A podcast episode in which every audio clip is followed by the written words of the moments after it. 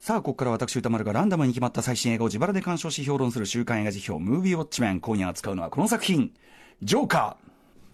アメリカンコミックを代表するヴィラン、まあ、つまり悪役ですね、えージョーカーの誕生秘話をオリジナルストーリーで描く。後にジョーカーとなる主人公のアーサーをホアキン・フェニックスが熱演。監督は、ハングオーバーシリーズなどのトッド・フィリップス。えー第79回ベネチア国際映画祭で、えー DC コミックスの映画化作品としては史上初めて最高賞の金獅子賞を受賞した。あてか、アメコミ原作として、は間違いなく初めてじゃないの？ですよね。はい。えー、だと思います。はい。ということで、えー、もうこのね、ジョーカー見たよというね、リスナーの皆様からね、ウォッチメンからのね、感想をね、メールでいただいております。ありがとうございます。えー、メールの量は、とても多い。ダントツで今年最多ということでございます。あのー、なんていうんですかね、もちろんアメコミ映画として見に行く人あり、そしてもやっぱ映画としてのね、単体の映画としても評価も高いですから、普通に映画ファン行く、えー、もろもろみたいな感じで、まあ、全方位的にこう、見に行くタイプの映画っていうことはあるかもしれませんよね。えー、で、賛否の比率は褒めが9割、絶賛票多しということでございます。褒めている人の主な意見は、すごい映画を見た。今もずっと余韻を引きずっている。どこまでが本当でどこまでが嘘かわからない。あるいは全部がジョークなのか。曖昧な描き方がとてもうまい。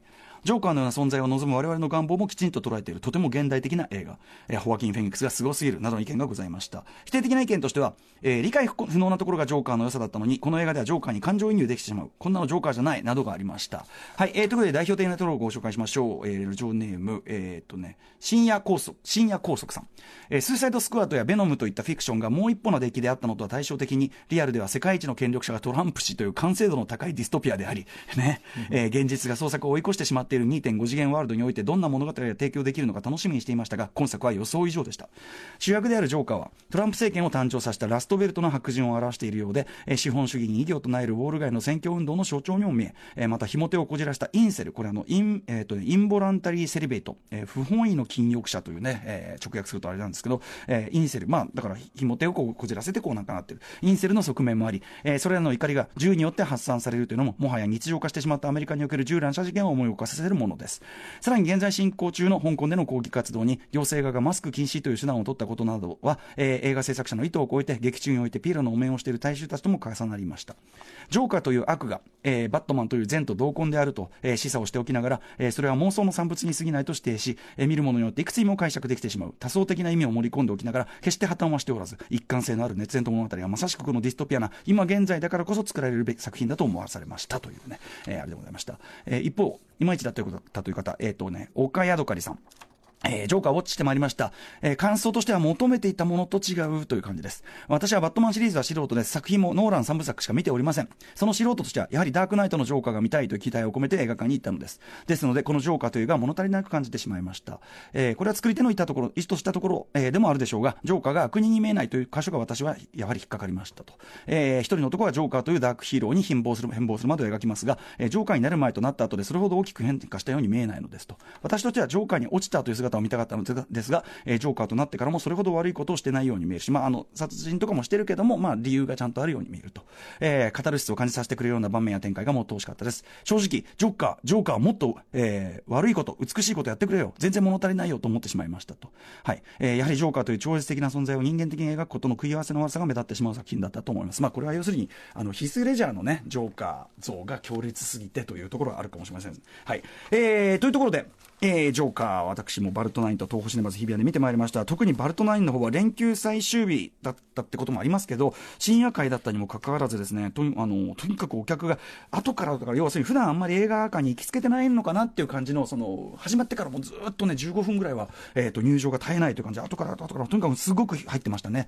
えーアメコミのね、しかもそれもそのヴィラン、悪役の単独映画が一般層まで巻き込んで大ヒットという、これ、あの、10年以上前だったらちょっと考えづらかった状況だと思うんですけど、えー成り立たせている背景の一つとして、これやっぱりね、その、まずジョーカーというブランド、で、そのジョーカーというブランドが何であるかといえば、これはね、先ほども言いました間違いなく、えーご存知、2008年、えーダークナイトでの、えー、こうヒースレ、ヒースレジャーの本当に歴史的名演というね、によって、まあ、強烈に印象付けられたジョジョーカー像というのがまず前提としてあると思うんですね。やっぱり、ダークナイトのジョーカーがすごかったから、じゃあジョーカー単体も見に行きたいという気持ちがね、皆さん普通の一般層にも浸透しているというのがあると思います。えーで、まあ、それだけにですね、まあ、誰もが認める圧倒的なそのヒース・レジャー版ジョーカー、えー、というのがあったわけですから、あまりにもその高いハードルがあるわけですね。その前にですね、あの、改めてこのスーパーヴィランの誕生誕、バックストーリー、まあ、先ほどメールにもね、そのあった通り、あの、確かにヒースレジャー版のジョーカーは、その、なんていうか、その、向こう側が全く見えないっていうね、えー、感じが、理由なき、こう、存在である感じというかね、そこが本当に面白かったし、怖かったしってところなので、そのバックストーリー語り直すってなかなかちょっとリスキーな試みでもあるように、まあ、僕個人も、えー、見る前はやっぱり思ってましたと。で、まあ、やっぱりヒースレジャーの後のジョーカー役難しいっていうのは、スーサイドスクワットのね、ジャレット・レト版がね、もうなかったことにされつつあるというあたりからもわかるという感じかと思いますが、えー、ですが、今回のまあそのジョーカー。えー、コミックの原点としてはですね、えー、アラン・ムーア、そしてね、絵はブライアン・ボランドさんという方が書いてます、1988年の名作、キリング・ジョーク。まあ、これは明らかにベースにしている。えー、でもしつつもですね、えー、あくまで単独の映画作品として、つまり、え、ー、と、MCU ね、マーベル・シネマティック・ユニバースの成功以降の、いわゆるユニバース的な、こう、リンクがしてますよ、他の作品とリンクしてますよとか、ドラマシリーズ的なリンク、これ次につながってきて、全体像の中の一つでもありますよ、みたいなリンクとか、あるいは、まあやっぱりファンムービー的な、家的な方向ですよね。エンドゲームは本当にその色が強い作品でしたけど、えー、まあファンが喜ぶ、ファンへの目配せ、あるいはね、その原作のこの部分とこの部分とこのこの部分をうまくアレンジして、こうやって、ああ、ファンもな、オタクも納得みたいな、そういうファンムービー化的な方向性とも異なる。えー、とは異なる。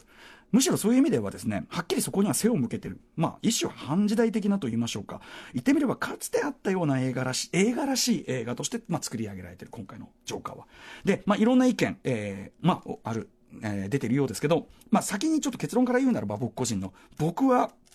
全面支持ですね。今回ね。はい。えー、一つにはちょっと個人的なあの趣味思考の件も絡んでくるんで、そのあたりもちゃんと切り分けながら話しますけど、個人的にはですね、開幕数分間、まあ、でかい黄色い字でタイトル、ジョーカー、ドーンって出るまでの時点ですね、数分で、完全にもう抵抗不能状態っていうんですか、こんなの抵抗できるわけがないって感じに陥りました。というのもですね、これ完全にこれ、僕個人の、えー、好みの問題でもある、話でもあるんですけども、僕以前からですね、えっと、70年代、まあ、大体半ばぐらい、70年代いっぱいぐらいから80年代初頭にかけての超治安が悪かった頃の、えー、ニューヨークが映っている映画が大好物っていうふうに公言してるわけです。これ、この時代感っていうのは、要はアメリカンニューシネマ後期から末期にかけて、えー、であると同時に、完全にヒップホップ黎明期のニューヨークなんですね。はい。まあ、これ後付けでもありますけど、やっぱその時代のニューヨークの文、こう、風景とか文化みたいなのがすごい好きだっていうのもあるんですけど、はい。えー、で、まあその70年代から80年代初頭の超治安が悪かったこのニューヨークが映って映画が大好物っていうふうに公言している私にとってはですね、今回のジョーカー、まさしくその時代そのものを描こうとしてる。映画館でかかってる作品、まあ、あの、ブライアン・デ・パルマのミッドナイト・クロスとか、あと、ジョージ・ハミルトン主演のゾロとかかかってたんで、具体的には1981年です。1981年のニューヨークという設定で、ニューヨークっていうか、まあ、ゴッサムなんだけど、明らかにニューヨークですよ。えー、とにかく僕が言ってるような、まさしくその時代の1981年のニューヨークを思わせるゴッサムシティ、およびその時代の映画たち、えー、を再現しようとしている作品であるということが、まあ、開幕早々わかるわけですね。はい。えー、まあ、要は、同じ俺と同じような映画が好きなやつが作った映画だっていうのがもう開開幕数分で分かっちゃうと、もうビンビンに来るっていう感じですよね。はい。えー、という感じだと思います。で、あ、ね、最初のもういきなりあの、ワーナーのマークからしてね、あの、70年代のね、ワーナーのマークが出ますし、えー、特にやはりね、えっ、ー、と、マーティン・スコセッシの、えー、ま、タクシードライバー、1976年、えー、さらにはスコセッシュ、同じスコセッシュで、キングオブコメディ、1982年、キングオブコメディは非常に色が濃いと思います。あの、ラ、ラストに向かうにつれて、だんだんその虚実と言いましょうか、何が現実で妄想かが、だんだん境目が分かんなくなってくる感じも、キングオブコメディっぽいです、すごく。はい。えー、ロバート・デ・ニーロのキャスティングからしても、これは露骨なほど、そのね、スコセッシオマージュというのはありますし、えー、あと、例えば地下鉄内で、ね、後にジョーカーとなるこの今回の主人公、アーサー・フレックさんが最初の一線を越えてしまわれたり、これも完全に狼をさらばですね。デスウィッシュ。1974年、えー、ですし、続く地下鉄ホームのところ、階段で逃げる男を背中から撃つ。これはもうフリードキン、えー、フレンチコネクション。えー、1971年、これ連想してしまいますし、えー、あるいはアーサーの家路途中にあるあの印象的な長い階段、ね、えー、ずっと彼がそこを登ってくるショットっていうのが毎回あるんだけど、最後はこの、えー、ジョーカーになりきったところで今度はその階段を降りてくるというね、印象的な階段ありますね、長い階段。あれ、ブロンクスでロケしてるらしいですけども、えー、と、あれは階段はやっぱり同じくフリードキンのエクソシストを想起させるなとかですね、他にもまあ観光の巣の上でオマージュ、えー、あるいはネットワークオマージュであるとかですね、個人的にはジャグラーニューヨーク25時的だなと思うところもあったりとかですね、まあ、ジャグラーまで見てるか分かりませんけど、トッド・フィリップスが。えー、という感じで、とにかく70年代、80年代初頭、えー、まあ、言ってみればですね、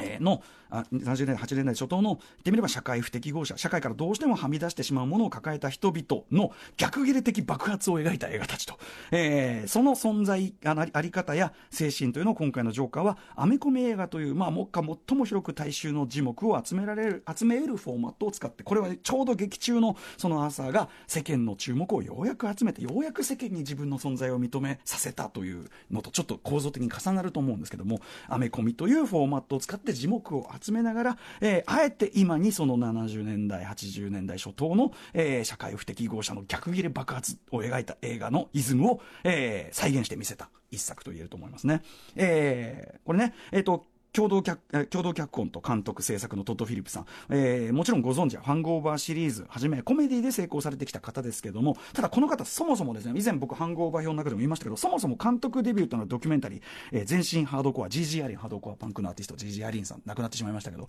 GG アリンさん、えー、GG アリンと93年からある種一貫してですねまさに社会からどうしてもはみ出してしまうものを抱えた人々の逆切れ的爆発をずっと描いてきたハングオーバーだってそうですし、えー、アダルトスクールだってそうですしってね感じなんですよね。全部一貫してると。なので今回は、えー、トーンとしてはシリアスなドラマものですけども、えー、要はいわゆる笑うしかないほどひどい現実、えー、に溢れたこの世界の中で、うん、痛み悲しみそして怒りに対してこそ笑ってしまうという体質のつまり最も正気だからこそ狂気に陥ってしまうもしくは狂気に陥ったように見えてしまう、えー、とも言える人物が主人公の今回のジョーカーというのはトッド・フィリップスさんこれまで作ってきたコメディ作品の視点を客観から主観に移し替えただけだというふうにも言える。ね、えー、要するによりで見ると悲劇離れてみると喜劇ってよくね言いますよね、えー、そういうことだとも言える。ゆえにですね今回非常にシリアスなトーンの作品なんだけど要所要所でですねあの例えば後半、ある惨劇が起こるんですけど、その惨劇の現場から逃げ出そうとした、このピエロ業、主人公のピエロ業の同僚の小人症の男性がいるわけです。小人症の男性が陥るある困った事態とかですね、要所要所でこの凍りつくような笑いっていうんですかね、もう笑うに笑えない、えー、でも、なんかこう、面白い場面が出てくると。あるいはね、前半ね、あの難病の子供たちの前でこう、ピエロ営業中にゴトーンってね、ゴトーンってこう、銃がね、落っこって、シーッ、あ、あ、ってな。これ、これはね、違うんですよね、なんていうかね。そんな風にですね、まあ、いわば、笑うに笑えない喜劇的シーンとか、えー、と同時に笑ってしまうほど悲惨な悲劇。ね、笑うに笑えない喜劇であると同時に笑ってしまうほど悲惨な悲劇でもあるような、えー、ゆえに、そのなんか例えば主人公は、えっ、ー、と、笑って大声で笑っているのに、同時に苦しんでいるように、あるいは泣いているように、もう怒っているようにも見えるというような、えー、感じで、常にその複雑な感情が入り混じったグレーゾーンをずっとこう揺れ動くような感じの、えー、非常にですね、要するに、あの、綱渡り的な緊張感がずっと続くと言いましょうか、えー、そんな感じの、えー、役柄、今回のアーサー・フレック。まあ、後にジョーカーとなるこの主人公の役柄そもそもこれホアキン・フェニックスに当て書きされた脚本なんですね。はい。っていうことは、やっぱりこの、これ町山智博さんも指摘されてましたけど、そもそもね、あの、容疑者ホアキン・フェニックスというですね、まあ、ホアキン・フェニックスがいきなりね、俳優業を辞めてラッパーになるって言い出すという、で、ドッキリだよーん、みたいなこと言うんだけど、いや、ドッキリじゃねえだろ、お前。2年間棒に振ってんだから、全然ドッキリじゃねえだろっていう、あの、体を張ったね、えー、体を張って笑いを取りに行った結果笑えないっていう、あの、まさにアーサー・フレックイコールジョーカーそのものの、ホホアキン・フェンギスの実像に重なるとこもあるしと、ちょっと、ちょっとやべえんじゃないか、ガチでこいつって感じがするっていう。えー、なので、そのホアキン・フェンギス当て書きも、まあ納得。で、実際それを受けてですね、ホアキン・ウェンクスね、今回映画を見るとですね、あの、異様にもう肩から骨が突き出すまでに痩せ細って、で、まあ、基本的にずっと体をこわばらせてる。なんだけど、時にコンテンポラリーダンサーのように奇妙にしなやかにこうステップを踏んでむせたり、体をこうしならせたりする。まさにですね、さっきの全身ハードコアならぬ全身アーサー・フレック状態のホアキン・フェニックス。えー、例えばですね、最初の殺人シーンの後、こうトイレの中に逃げ込んだところで、あの彼が踊り始めるというくだりがありますけどあそこあの音楽ヒルドゥル・グーナドッティルさんという方この方あの、えーと、ボーダーライン・ソルジャー・デーズ・デーの音楽とかやってるあの要はあの亡くなったヨハン・ヨハンソンの弟子のチェリあのチェリスあのチェロ演奏者の方なんですけどこの方のチェロ演奏を流しながら即興でホアキン・フェニックスが踊り出したところをあそれいいってんで慌ててカメラ回したというふうに、まあ、これパ、パンフの解説にも書いてあることですけど、まあ、そんな感じで、まあ、ホアキン・フェニックスの完全にド迫力なりなりきり演技、まあ、これにですね、まあ、引き込まれていくうちにですねこれもまたその映像がすっごく美しくてねアレクサ65っていうね、えっと、カメラで撮った映像が本当に、えー、社会深度がこう、まあ、非常に深い、えー、がね非常に美しいんですが。こう引っ込まれていくうちに、例えばやっぱりこのさっきスコセッシのね、えー、言いました、オマージュをさせられているタクシードライバーのトラビス・ビックルであるとか、あるいはキング・オブ・コメディ主人公ルパート・パプキン同様、同情、共感と嫌悪と軽蔑の間を観客も揺れ動くことになるわけですね。ああ、かわいそうだな、こいつ。なんてことしてんだ、お前。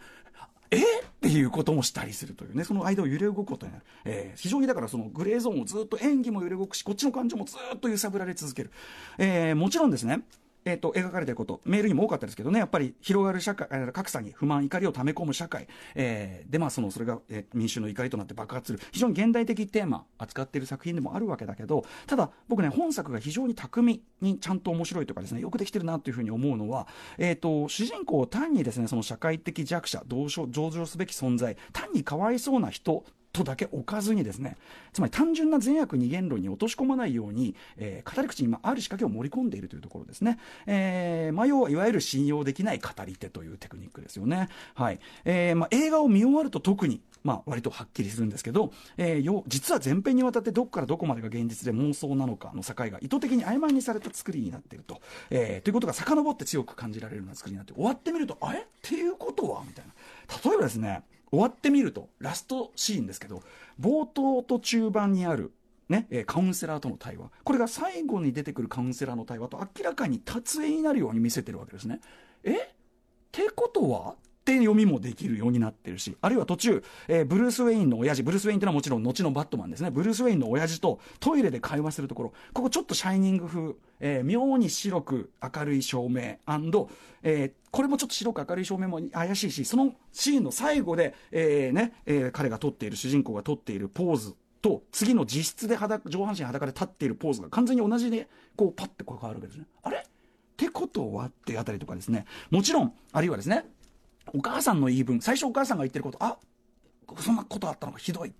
でも実はそれは、いやいや、そういうの彼の妄想だからってなるのか。つまりお母さんの言い分が正しいのか、あるいはえブルース・ウェイン、親父の言い分が正しいのか、どっちが本当なのか。ちょっと揺さぶってきますよね。写真もあるしなとかね。揺さぶってくる。こんな感じで、とにかくほぼ前編が振り返ってみれば、どこまでが現実で妄想か、どっちが本当のこと言ってどっちが違うのか、どちらとも取れる絶妙なバランスで作られてる。うん、最後の最後まで揺さぶりをかけてくるという感じなんですね。こうだと思ってたのに、あれ違うのかなっていうディテールも入れてくると。で、これによってですね、まあ、さっきから言ってるように、単なる善悪とか、単なる強者弱者の二元論、えー、に陥ることも、えー、逃れているし、えー、何より言うまでもなく、これこそジョーカー的なわけですよ。つまり。えー、特にやはり先ほどから言っているアラン・ムーは、キリングジョークで描かれたジョーカーイズムに、実はこれ非常に忠実に継承した、えー、ジョーカーの描かれ方です。なので、あの、ヒースレジャー版と違うって文句言うのはいいんだけど、ちょっとキリングジョーク読んでみてください。はい。非常にそこには忠実に、実は、あの、継承している作品だというふうにも思います。えー、もちろんですね、先ほど、あの、狼をさらばだって言いました。地下鉄のシーンが狼をさらばと言いましたが、そもそもジョーカーそうやって地下鉄内で一線を越えるシーン、えー、要はビジランテ的な行動といったら自警団的な行動をとってるわけですね。その自警団的な行動をとった人が街のヒーローとして大衆に支持される。これ、後のバットマンとやってること何が違うんですか？つまりもう完全に共存関係というかですね、えー、変わんないじゃないかという感じが言えると。で、まあもちろん、後のバットマンの誕生をその、えー、ジョーカーが予感して、いやー最高に笑えるジョークだ、なんてことを言うんですけども、ただ彼はですね、その、ね、ブルース・ウェイン少年があったあの事件の現場にはいないはずですし、とかね。あと先ほどそのブルース・ウェイン親父との会話自体がそもそも怪しいぞっていう描写も含めると、ここもやはり現実妄想な曖昧なあたりになってくるってことですね。えー、ということで、まあ、バットマンとそのジョーカーというのは共存関係っていうあたりは、えー、まさしくキリングジョーク的な視点で、あの、アメコミヒーローもの自体を批評する視点っていうのがあると。それも面白いですし、あるいは、ね、勝手に人々が自分の願望とか幻想を勝手に投影して騒ぐ。なんなら殉教者扱い、キリスト扱いして、も祭り上げる。つまり、ヒーロー、ヒーローものをありたありがたがる我々観客というかね、我々の心理、願望、欲望、みたいなものっていうのの批評にもなっているということですよね。しかも、僕はこの映画見事と思ったのは、今僕らが言ってきたような、その諸々、他のいろんな読みできると思います。いろんな社会批評的な読みもできると思います。えー、あるいは、まあ、構造分析したりとか、あるいは共感、感情移入したりするってこともあると思います。でも、でね、そのジョーカーの同情すべき人物として描かれてるっていうふうに、だから嫌だっていう人、ね、おっしゃってましたけど、最後のセリフ皆さん覚えてます？それら全てを全部バッサリ切って捨てるわけですよ。は？お前らとは関係ない。バサッ。決まっって感じですね。完璧。あの最後の一言によって完全に、えっ、と、ジョーカーとして完成した。で、その後に続く、まあ、エン、エンディングシーンというかですね、エンディングショット。しっかり、かっこつきですけど、コメディーとして幕を引く。スマートだなという感じがいたしますね。はい。えー、ということで、まあもちろん好き嫌いの問題あるにしても、やろうとしたことの中では、あの、最上の、えっ、ー、と、結果を出している一作だというふうに思います。えー、私個人的にはですね、さっきの、以前この番組でも紹介しました、この MCU、アメコミ映画全盛期、まあ映画のあり方そのものが変質しつつある今、まあ、マーティン・スコセッシがですね、MCU ね、出して映画じゃないなんて発言をして非常に物議を醸し出した、この今ですね、まさにそのスコセッシ的な映画のあり方っていうのを、えー、じゃあ本来映画って、じゃあ映画って何？映画のやれることって何っていうのを、えまさにスコセッシ的な映画のあり方っていうのを使って今に問い直してみせる。だから、やっぱり、今でしか作られない、今、今映画のあり方を問うみたいな映画にもなってるっていうところで、えー、あらゆる角度で僕は見事だなと思いました。はい。えー、ということで、お見事、まあ、賞を取ったりするのもこれは当然だなと思いますし、まあ、さらに賞レース、えっ、ー、と、残ってくる作品なのは間違いないでしょう。もちろん好き嫌いがあるのはわかりますけどね。えー、あとは個人的には、えー、いろんなゲストを迎える番組の司会者ととして、やはり、あの、ゲストに舐めた態度、もしくは舐めた態度でゲストを呼ぶ。これは本当に、えー、絶対に慎まなければいけないなと思った次第でございます。えー、逆恨みは本当にやめてください。以上、ぜひぜひ劇場で落ちてください。あの地下鉄の中でね、あの証券マンが乗ってきてね、はい、3人がさ、老石を働いてっていうところをね、あのちょっとあの、ウォルター・ヒルの「ウォリアーズ」って映画があってその中で地下鉄の中に、まあ、やっぱりその裕福な若者たちが乗ってきてなんかそこも思い出したりとかもしたかな。証券マンなのか、はい、広告マンなのか、うん、いや広告マンじゃないです。それはあの勝手に、はい、あのなんか勝手にいろんなものを投影する人が見る人が自分の自分の恨みを投影するんじゃないっていうね。失礼しましたその辺も今して今しめてる映画だろうなって はいえー、まああのタクシードライバー見てほらあの主人公のトラビスの最後の行動に拍手喝采を観客がしててそれにスコセッシが当時ショックを受けたっていうんですよそんなエピソードもありますけど、ね、だからそういう状況もね、ちょっと重なるっていうね、そういう面もあるというね、ことですかね。はい、ということで来週の課題候補作品9作品を発表したいと思います。えー、まず最初の候補はこちら。はい、えー、楽園でございます。ゼゼ監督の最新作でございます。えー、続いてはこちら。スペシャルアクターズ、これ、上田慎一郎監督、ついにね、単独ではね、えー、カメラを止めるな以来、えー、新作でございます。えー、3つ目、こちら、えー、真実、はい、これで広和監督最新作。4つ目はこちら、ジョーウィック・パラベラム。5つ目はこちら、えー、天蔵、えー、富田克也監督、く、族の最新作です。えー、6つ目はこちら、ボーダー2つの世界。ちょっと先週あの入れ忘れてしまいました、うっかりね。ボーダー2つの世界非常に評判高いです。7つ目はこちら。クロール凶暴領域。はい、アレクサンドル・アジア。これもね、ワニ映画。これもあの先週入れ忘れてしまいました。すいません。8つ目はこちら。ガリーボーイ。はい、あの、町山さんも触れてましたけど、インドのね、えっ、ー、と、ラッパーのね、話ですかね。そして最後の候補はリスナーカプセルです。えっ、ー、とね、ラジオネーム、ユーフォニア・ノビリッシマさん。えー、今回のリスナーカプセルですが、ウォーキングマンでお願いします。ね、えー、アナーキー監督作。ね、えっ、ー、と、この方ね、私自身重度の吃音症なので、どちらかといえば吃音に苦しむ青年の成長視点で見始めたのですが、えー、いつしか持たざる者の武器としてのラップの魅力を劇中からしみじみ出て圧倒されました。粗がない作品とは言いませんが、貧困と吃音、そしてラップ。今までこの3つの要素が組み合わされた映画を私は知りません。なので、それだけの見る価値がある一本だと断言します。ということです。ということで、 Let's ガチャタイムさあ、来週はどんな作品はいセルを入れております。まあどれが来てもいいでしょういろんなもの入ってますよ。行きましょう。さあ。そーっと。あガリーボーイ。あ来ましたね。これ行ってみましょうか。インドのねラッパーの映画。ちょっと興味あったんで。ガリーボーイ行ってみよう